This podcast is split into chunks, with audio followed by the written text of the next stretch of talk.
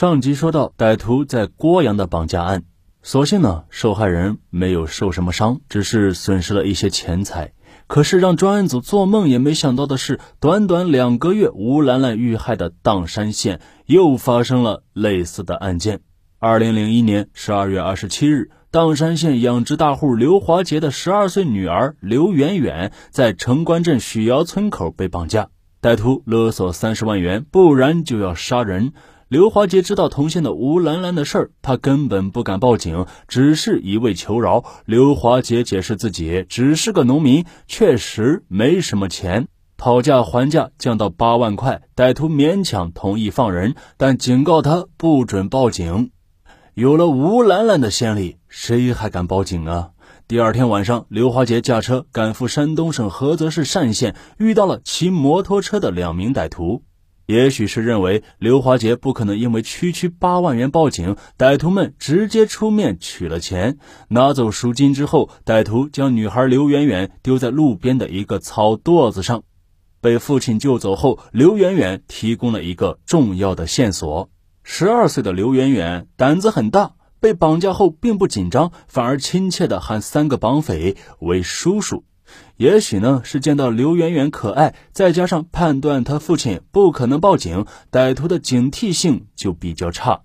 被绑架十二个小时后，歹徒中的中年胖子觉得无聊，还和刘媛媛闲聊了一会儿。这期间，胖子头皮很痒，随手掀开了蒙面的头套抓痒，这就被刘媛媛清清楚楚的看到了他的面貌。同时，聪明的刘媛媛还认定胖子的口音是河南韩城的，因为呢，刘媛媛有个姑父就是河南韩城人。小时候，刘媛媛长期住在姑父家，对河南韩城话那是非常的熟悉。对小孩子无戒心。胖子闲聊的时候就说了几句非常标准的河南韩城的方言，这样一来线索就有了重大的突破。根据刘媛媛描述，警方画出了胖子的模拟画像，同时警方开始在河南韩城排查这个人。就在刘媛媛被绑架仅两周后，又是郭阳县县工商局干部汪福安的两个女儿被绑架了。大女儿十五岁，小女儿才八岁。姐妹两个人在骑车上学的路上，被五个人拖上了面包车，歹徒勒索六十万。汪福安同样没敢报警，讨价还价到了十五万。有意思的是，家属没报警，郭阳警方仍然敏锐地发现了这件事儿，要求强力介入。郭阳警方和其他省市合作，先后调动了八百多警力，甚至还装备了公安厅崔厅长特批的防弹衣和防弹头盔，准备和歹徒硬碰硬。没想到。女孩的爸爸汪福安到底是干部出身，很有一套。他怕孩子出事，根本不敢让警方出面。表面上，汪福安答应警方要求，但是在接到歹徒电话后，汪福安忽然带着钱翻窗离开家，躲开了警方的监视。交了赎金之后，歹徒将姐妹两人丢在淮北市和河南永城市的交界处一处麦秸垛上。由此，警方的抓捕计划失败，但是两个孩子至少没事呀。专案组对错失良机那是十分不满，但却也能理解孩子父亲汪福安的心情。事后也没有说什么。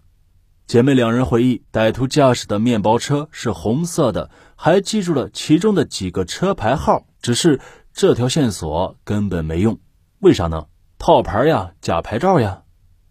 一月十日中午，专案组接到安徽省萧县公安局报告，说是有两名中年男子在该县祖楼镇木上村麦田里焚烧一辆昌河面包车后，骑一辆红色摩托车逃离了现场。根据确认，这辆面包车就是作案的工具，也是杀人后抢劫得来的。二零零一年九月二十六日，江苏丰县某个个体司机被杀后，这辆昌河牌面包车被抢走，一直被歹徒用于作案。至此，短短时间内，四省交界处竟然发生了这么多恶性绑架案。经过串并案侦查，专案组认为这两年共有十四起武装绑架案和一起杀人劫车案都是这个团伙所为。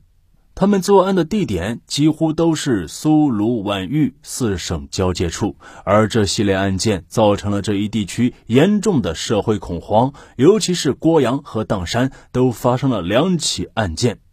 郭阳和砀山都是小地方，偶尔两个妇女在街头吵架，群众都是人山人海的看热闹。小小的地方哪里经受得了这种事呢？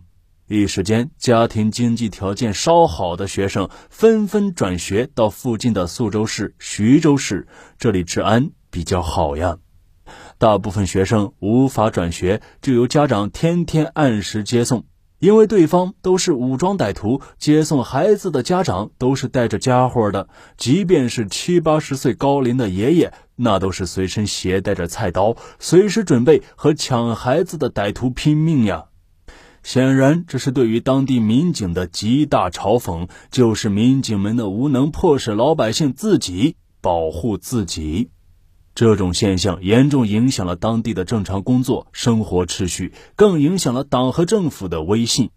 二零零一年全年，虽然公安部一再催促，但这系列案件仍然是没有侦破。也许是知道案件涉及多省，很容易扯皮，公安部改变了办案方式。二零零二年一月十八日，公安部派五局四处安晓辉处长赶赴合肥，负责协调四省公安部门。安晓辉处长要求成立联合专案组，限期侦破这起特大恶性案件。说起来，安晓辉处长就是个钦差大臣的角色，他专门负责联络督促侦破公安部督办的要案。由此，砀山县、亳州市、周口市、徐州市、菏泽市、萧县公安局分别汇报了自1999年以来发生在河南省韩城、太康、鄢陵。西平、两华、扶沟、安徽省砀山、郭阳、江苏省丰县的十五起恶性绑架杀人案件，并把这些全部并案。这几地的公安组成联合专案组，工作落实到每个局的具体负责人。安晓辉处长传达公安部的军令状：哪个公安局失职，再让歹徒逃脱，就拿谁开刀，严肃处分。与此同时，专案组终于有了突破。